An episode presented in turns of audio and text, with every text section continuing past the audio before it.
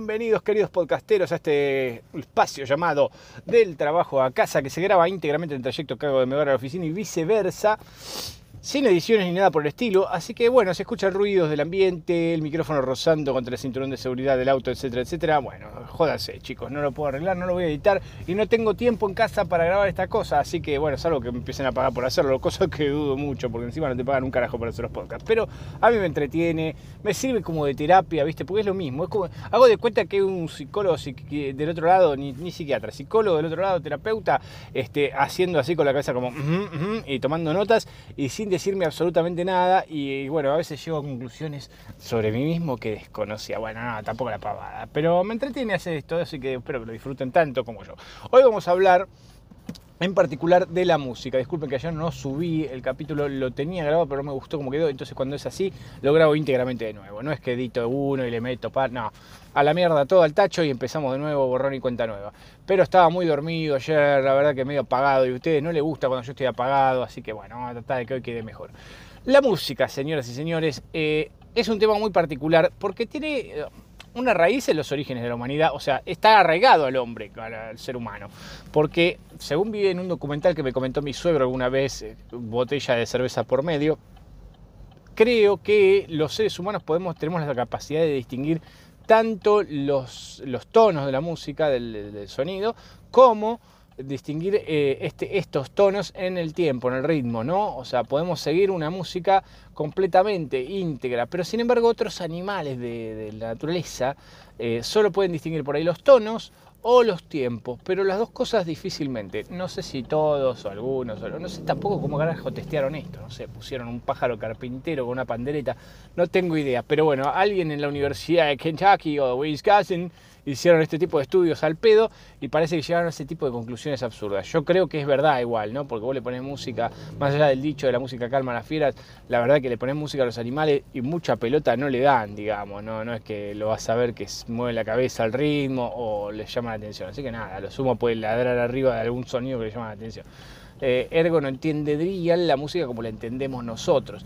Pero Ahora, ¿a quién carajo se le ocurrió este concepto de la música? Porque, o sea, para que pensar en música tenés que pensar en, eh, o sea, alguien que hizo un ruidito, qué sé yo, estaba picando una piedrita dijo, uh, mira, hace ruido y si lo hago así, qué sé yo, no tengo ni idea cómo se les ocurrió, pero el que se le ocurrió, un genio. Lamentablemente nunca sabremos quién fue, este, no sé, sería Ug de la tribu de los morochos del este, qué sé yo, no sé cómo carajo sería el nombre en esa época, pero a algún ser humano se ocurrió que esto podría ser algo copado.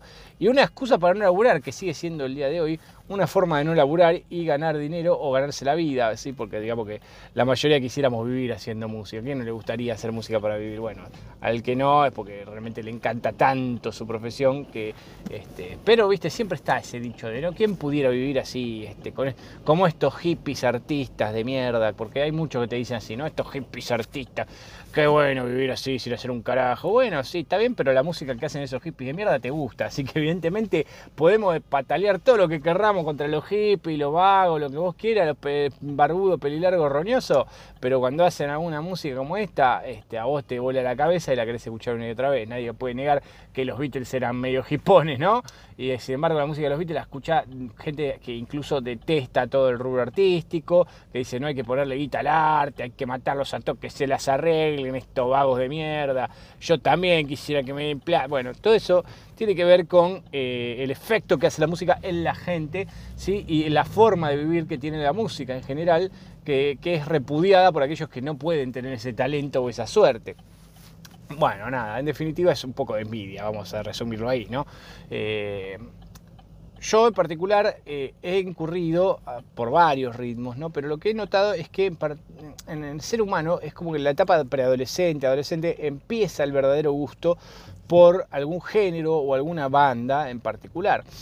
Ahora es como que ya no hay tanta, porque antes ya acceder a la música era, bueno, tenés que escuchar un álbum, ¿no? No tenías tanta variedad musical para escuchar, no es que salvo de escuchar la radio, escuchabas algunos temas que te los repetían 20.000 veces, los 40 principales, 40.000 veces las putas mismas canciones durante semanas, que te quemaban el cerebro y te quedaban tatuadas más o menos adentro del tímpano.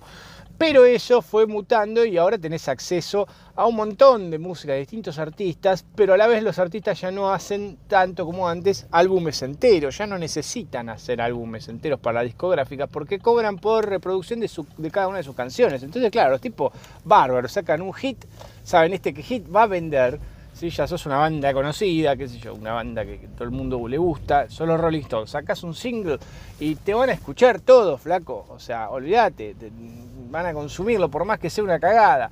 Así que bueno, con eso lucrás sin hacer un porongo, básicamente, y sin tener que ponerte a, componer creativamente todo un álbum. Que la mayoría de los álbumes, antiguamente, eh, pensemos que los álbumes duraban por ahí una hora en total, una hora y algo de música, de las cuales por ahí había dos temas que nos gustaban el resto era todo basura. Bueno, no basura, ¿no? Pero era el famoso lado B, de temas que muchas veces la verdad que nos chupaban huevos si estaban ahí o no. No, los cantaríamos en un recital, eh, ni prenderíamos un encendedor al son de esa canción o, la pantalla de nuestros celulares ahora para ser más modernos. Eh, pero bueno, ha, ido mutando. ¿sí? De hecho, a veces me pregunto, la evolución de la música es un poco rara, chicos. O sea, pensemos, ¿cómo arranca? Eh, ¿Cómo llegamos de golpear dos ramitas? Este, a componer una sinfonía ¿sí? de música clásica con 200.000 instrumentos coordinados y toda una cosa, una, habilidad, una destreza, un conocimiento de la composición, de los tonos que se llevan bien entre sí, y cómo escribirlos en papel y qué, qué sonido hace cada... Bueno, toda una cosa armoniosa, perfecta, pasamos a la peor mierda musical del mundo y tenemos, no sé, a Marisa Bálica, chaca, chaca, cosas así que decís, y esto es música, o sea, chicos, o no sé, o un loop de una base y un boludo que cree que es, que es un trapero y canta como el culo, pero bueno, la gente dice, qué bueno que está. Sí, es un loop de una base de mierda que te la hace automática, un programita y un, sintetizador que te pones la base, o armás una basecita y la repetís durante cinco minutos y arriba cantás.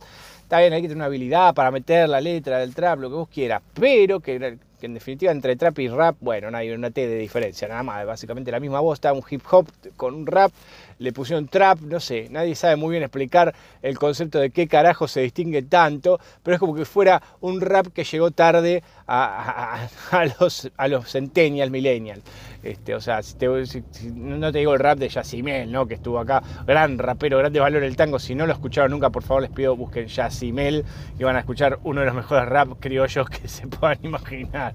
Pero bueno, afro latino, una cosa espantosa, pero bueno, nada, así como Yacimel era un desastre, hay artistas de hoy que son un desastre. No quita que haya otros que son brillantes dentro de su simplicidad o de lo moderno que podemos decir, tienen algún talento especial para meter sonidos o bases rítmicas que la verdad que hacen que uno quiera o sacudir la cabeza o sacudir el cuerpo.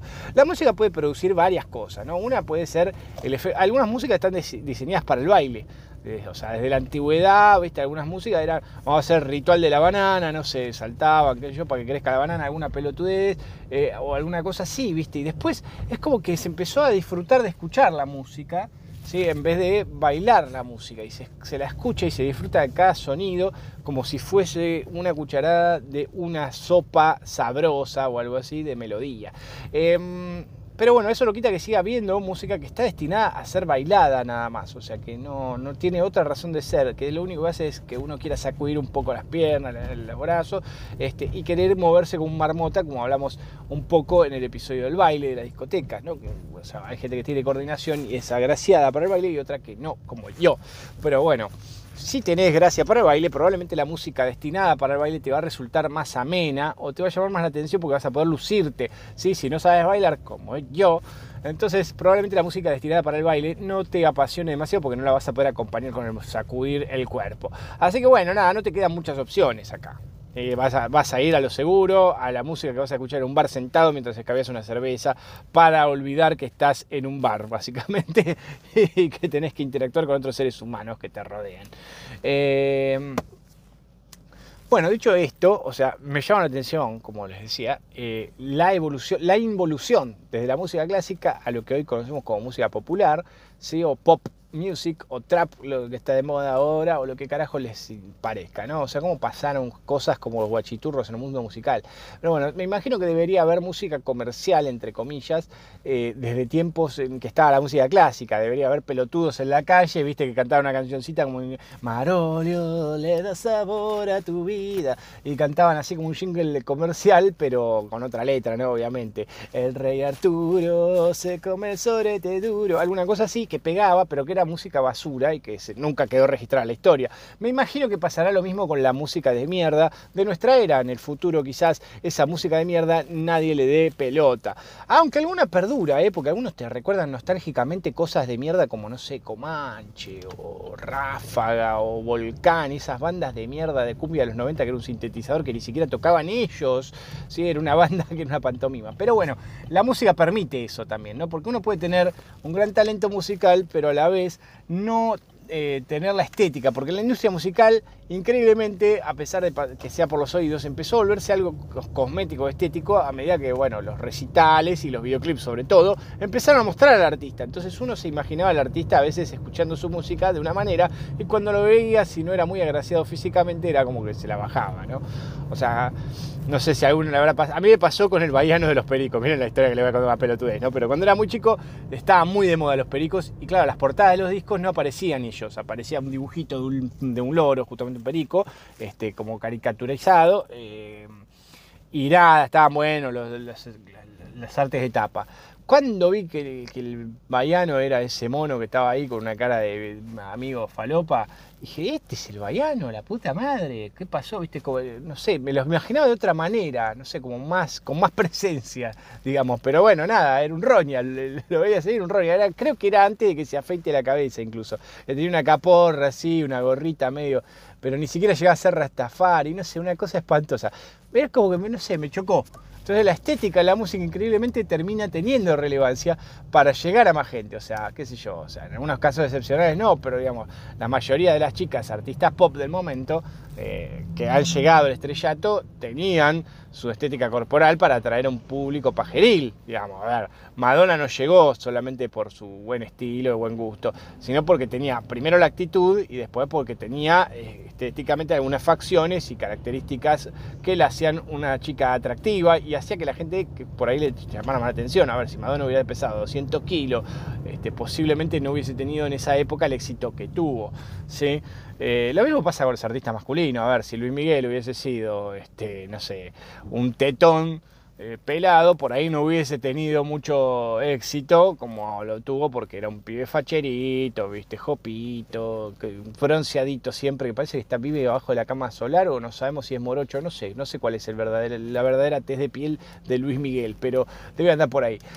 Este, pero la, estética ha tenido, a lo que voy es, la estética ha tenido un verdadero rol dentro de la, música y más en los últimos tiempos, o sea, pero a poquito la industria musical ha ido menguando, se ha ido haciendo mierda, chicos. O sea, no sé si se dieron cuenta que cada vez es como que hay más canciones sueltas, menos producciones a gran escala, eh, casi los recitales, o sea, escuchar en vivo una banda o un o un artista del momento es raro, la mayoría trabajan todos en estudio, que donde está todo cuidado y remasterizado y tienen el autotune para cantar. Es como todo muy artificial, o sea, no hay instrumentos reales, no hay voces reales, no hay este, no hay un movimiento genuino de fanáticos. Me acuerdo que hace unos años, no tantos, cuando yo era joven, bueno, sí, mucho, chicos, estoy viejo. Eh, pero la música también significaba una cuestión de pertenencia, o sea, depende del género que vos escuchabas, depende de qué grupo era y te tenías que vestir acorde y actuar acorde a ese género musical que te gustaba. Y era como una cosa, como un cuadro de fútbol, como este, una ideología política y o religión. No podías cambiar del estilo musical de la noche a la mañana porque quedabas como un traidor, como un falso, un veleta. Pero bueno, cada tipo de música se asociaba a algo, ¿no? O sea, la música electrónica y la cumbia de los 90 se asociaba un poco a la gente que le gustaba el baile, que estaba en la onda de ir a los boliches, la gente más careta, digamos, la gente más, eh, no, no, sé si careta de hoy es el mismo careta de los 90, pero la gente que estaba más en esa onda de seguir las tendencias y que no tenía un pensamiento individual de ningún tipo y solo quería pasarla bien y qué sé yo, que todo era alegría, pero en realidad no lo era porque eran unos soletes excluyentes. Sí, los odio, hijos de puta. Pero bueno, la cuestión es que también por el otro lado teníamos otras zonas muy oscuras de la música, ¿sí? porque no solo tenías el rock, que bueno, el rock ya en los 90 era viejo, el rock and roll estaba en las últimas, eh, pero sí venía el hard rock, el heavy metal, el thrash metal, el death metal, el new metal después, un poquito más adelante, el, el hardcore, etcétera, todo ese tipo de músicas que hacían que las personas que les gustara ese estilo, ese género, tuvieran un look particular. ¿sí? O sea, primero que era gente que no bailaba. O sea, si te gustaba, no sé, Iron Maiden, Metallica, ese tipo de banda de heavy metal, no bailabas. Con lo cual, coger nunca, chicos. O sea, olvídense, no conocías una mina ni en 10.000 kilómetros, porque claro, te juntabas con todo tipo que le gustaba esa música, que lo que hablábamos en, el episodio de la discoteca, ¿no? Que nos juntamos con gente, este, todo gordo, barbudo, con el, este, con el buzo en la cintura, chivado, ¿viste? una mina, nada, pobre, pobre la mina que quería juntarse con el ámbito heavy metal, era el objeto del acoso de todos, ¿viste? Todo, eh, mamita, hola, hola, ¿qué tal? ¿A vos también te gusta Iron Maiden? Eh, aguante, eh. Garchar nunca. O sea, moríamos todos vírgenes. En ese ámbito se moría virgen, básicamente. Estaba, era un celibato. Era peor que entrar a un monasterio ser heavy metal. Pero bueno, nada, la cuestión es que los recitales eran algo muy interesante este, para alguien que, tenía una ira reprimida, como era mi caso, por supuesto, y sigue siéndolo, no digo que no, a veces pienso, si me fuera un recital en estos momentos, cagaría trompada a todo el mundo, repartiría para todas partes. Pero bueno, ya eso no lo puedo hacer a esta edad porque por ahí vuelvo yo roto, pero este, la verdad muy raro. O sea, chicos, los recitales, aparte de lugares extraños para disfrutar la música, todos los, baffles al lado del oído lo escuchabas una mierda, por ahí el lugar no tenía buena acústica, encima la banda en vivo por ahí cometía 10.000 pifies y la gente ni se da cuenta. De hecho, cuando, cuando toqué música en vivo me daba cuenta que el público, la mayoría del público no tiene el oído desarrollado para distinguir los instrumentos y percibir errores en general de, que alguien pifia una nota o se va de tiempo. Eh, y en el medio del barullo, de la distorsión y, del pogo encima en el medio, ni pelota le dan a la música y qué bien que sonó y se van todos contentos igual. Entonces, bueno, o sea, un recital de rock heavy podría haber 10.000 pifies, el cantante se podría haber quedado difónico, sin embargo a nadie le iba a importar porque la experiencia era otra, era sentir ese olor a porro mezclado con chivo de todos alrededor, a la vez que te mataba a los tímpanos un bafle que tenías pegado. Y el que estaba delante de todos se moría ahogado. Pero bueno, de todos los géneros, de, recitales, creo que el público más choto que, con el que coexistí en un, eh, ahí en el llano era el público punk rock. La verdad que la gente que usa, bueno, que aparte se distinguían por las crestas, ¿no? Los borseguíes, crestas y unas cadenas que los distinguían de, otros géneros parecidos, porque también usaban cadenas y borseguías, los heavy, pero ellos usaban más chupines y bueno, esto es una cosa muy rara, ¿no? Fíjense la boludez, cómo el vestuario cambiaba, hacía sentir de pertenecías a un género musical o te identificaba con ese género musical y ese género musical y ese vestimenta te identificaba con un estilo de vida y que no podías traicionar. Era como una lealtad absoluta, como les digo, y al que escuchaba cumbia y escuchaba después heavy, no, vos cómo vas a escuchar esa basura, vos no entendés nada, y era como un pecado, o sea, no, no se podía. Y había que llevarlo ese, ese estilo de vida afuera de, nuestras casas, ¿no? Porque uno podía escuchar esa música y, después salir a la calle y vestirse todo con a peinarse a la gomina y salir con un trajecito, pero no era el caso, era llevarlo a todos lados este género, eh, remera negra con letras rojas, roqueras y todo ese tipo de cosas, y colgantes y anillos así con calaveras y qué sé yo. Qué pelotudos que éramos. Bueno, igual hoy las generaciones actuales también son pelotudas en otro aspecto, pero eh, era muy tradicional el demostrar con, el vestuario, con la actitud, qué tipo de música eh, uno escuchaba. Y uno se sentía, y los Rollinga con el flequillo, viste, el pañuelito en el cogote, la stopper blanca, tenían cada uno como una especie de, de, bandera que los marcaba de qué género era. Y se peleaban a veces entre ellos, ojo, eh, porque era, eh, vos sos Rollinga, eh, vos sos punk, viste, como que había pica entre punks y Rollingas, y, los punks y los skinheads, y los punks con todo el mundo, los punks eran un público bastante hincha pelota. Pero bueno, los skinheads en particular eran medio nazi, no sé, había todo un mambo ahí. Tampoco supe nunca qué carajo escuchaban los skinheads, pero se rapaban la cabeza y querían cagar a palo a los punks en esa época. Este, no sé qué tenía que ver ser nazi con odiar a los punks en Argentina, que no tenían nada que ver con los judíos, del nazismo, ni, ni con, no sé, no tenía nada que ver con nada, pero bueno, era una excusa para cagarse a trompa y perseguirse y hasta cagarse, hasta matarse si fuera el caso. Era muy loco, pero bueno, se armaban así como redadas, se peleaban, una cosa muy loca si lo pensamos por un género musical o por una manera de vestirse que no tiene un carajo que ver con otra creencia más que la música. Chicos, no sé, bueno, si lo experimentaron, si eran punks y peleaban contra los skinheads, bueno, buena suerte. Qué, qué bueno que la qué bien que la pasaron. Se van a acordar de Parques Rivadavia y esos lugares donde se pasaban incidentes maravillosos. Si no, bueno, no vivieron la vida. La verdad que si no fueron un recital, se cagaron a palo con alguien, se empujaron, olieron chivo mezclado con porro y, no cogieron durante muchísimo, muchísimo tiempo, eh, en parte no vivieron la vida. Estaban en el otro lado, que es el boliche y la discoteca. Y solo disfrutaban de la música del momento popular, que cantaban y hacían el pasito de comer Comanche y el, pianito del tiri, tiri, tiri, y eran felices con eso y está perfecto, les cobraban un trago 10 mil millones de pesos, pero había minas, por lo menos había minas, si eran varones le iban a pasar bien y si eran minas, bueno, los iban a abordar todo, le iban a levantar autoestima, iban a estar todas deseadas como si fueran la, todas modelos internacionales, a pesar de que por ahí eran unas cacatúas o una, unas personas con alguna deformidad, porque es así, el boliche está oscuro, como dije, humo y bueno, todo es posible. Si van a uno los heavy también, eh, ojo, se ponían así, se pintaban los de negro, un poquito de delineador, medias de red y borseguíes, y estaban todos alzamente. Y bueno, en definitiva las minas se las quieren coger en todos lados, chicos. No, no, no violación, ojo, eh, no estoy diciendo, no me, no me malinterprete, esto también es un poco con humor. Eh, pero sí estaban todos Alzamendi, en los boliches, en los recitales, estaban Alzamendi, en la oficina, en, en, la iglesia, en todos lados estaba Alzamendi los tipos. Parece que no tenemos límites para nuestro libido, nuestra libido, así que bueno, qué sé yo, es lo que les puedo decir, eso no cambia la ecuación en definitiva, pero bueno, eh, quería hacer el comentario al margen, porque mientras lo decía me estaba dando cuenta, che, pero al final se las quieren garchar en todos lados, sí, es verdad, o sea, queremos garchar en todos lados, es una cosa, somos un desastre como seres, este, como ser la escoria de la humanidad. Bueno, eh, igual, ojo, conozco varios hombres que son medio. Bueno, después vamos a hablar. Después vamos a hablar de ese tema porque es interesante. Este, en fin, eh, ya estoy llegando a destino. Vamos ya. Unos cuantos minutos, déjenme ver. Vamos 21 minutos, no les voy a quitar más tiempo. Espero que les haya gustado el episodio. Si les gustó, como siempre, denle la campanita para que les avise cuando subo algún episodio. Y denle las 5 estrellas, así Spotify le muestra a alguien más que estoy acá. Y quizás dejamos de ser pocos, aunque ahora se adhirió bastante gente que es inesperada, digamos. Pero bueno, los felicito por aguantarse esto. Si están en este el punto del podcast, es porque no hice las cosas tan malo, porque tiene una paciencia de oro, chicos. Bueno, que al final yo qué carajo sé si solo voy del trabajo a casa y de casa al trabajo. Nos vemos. Chao, chao.